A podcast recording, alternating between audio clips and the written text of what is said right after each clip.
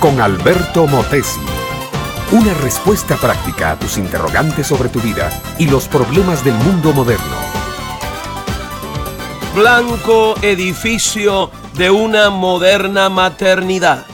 Jardines floridos y áreas verdes para alegrar la vista amplia puerta cancel de cristales que se abre electrónicamente, alfombras mullidas, paredes estucadas, enfermeras sonrientes, médicos solícitos, higiene, asepsia y pulcritud por todos lados. La persona que entra a una de estas maternidades se siente confortable, segura, como si la misma mano de la ciencia la tomara, la guiase y la protegiese.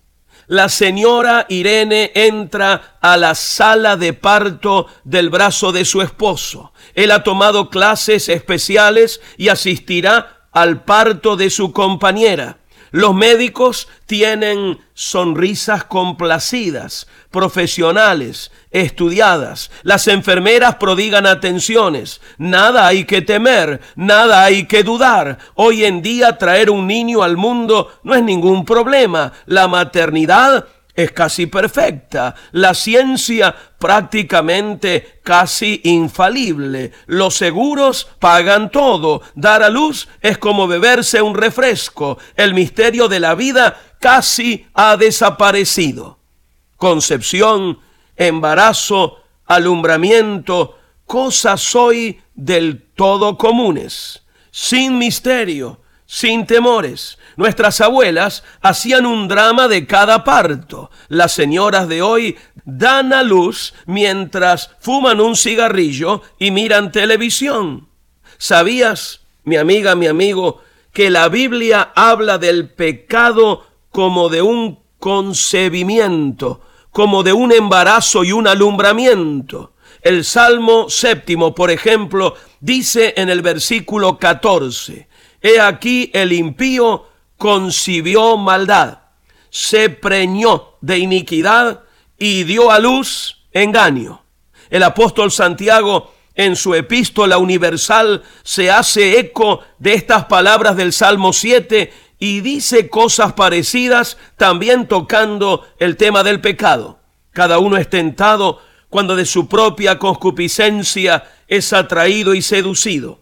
Entonces la concupiscencia, después que ha concebido, da a luz el pecado y el pecado, siendo consumado, da a luz la muerte. Es que el hombre, mi amiga, mi amigo, está hecho de tal manera que sus procesos biológicos y sus procesos anímicos son iguales. En la concepción del pecado hay un proceso como en el de la concepción de un niño en el vientre materno. Se comienza con un mal pensamiento que se anida en la mente, un pensamiento malo porque está contra la ley de Dios. Segundo, ese mal pensamiento toma cuerpo dentro del alma, es como un feto que se desarrolla. Después de un tiempo cuando es el momento preciso, la ocasión que prepara el diablo, se da a luz la iniquidad, el engaño, el delito, el pecado. Y el pecado, una vez cometido, realiza una especie de incesto, deja grávida a su madre, el alma, de nuevas iniquidades. El lenguaje de la Biblia es fuerte, pero verdadero.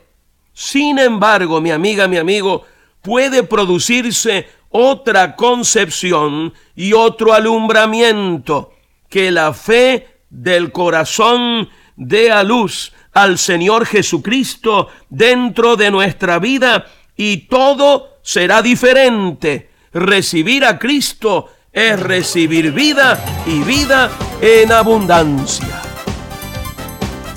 Este fue Un Momento con Alberto Motesi. Escúchanos nuevamente por esta misma emisora. Puedo continuar bendiciendo tu vida. Busca mi página oficial facebook.com barra Alberto Motesi.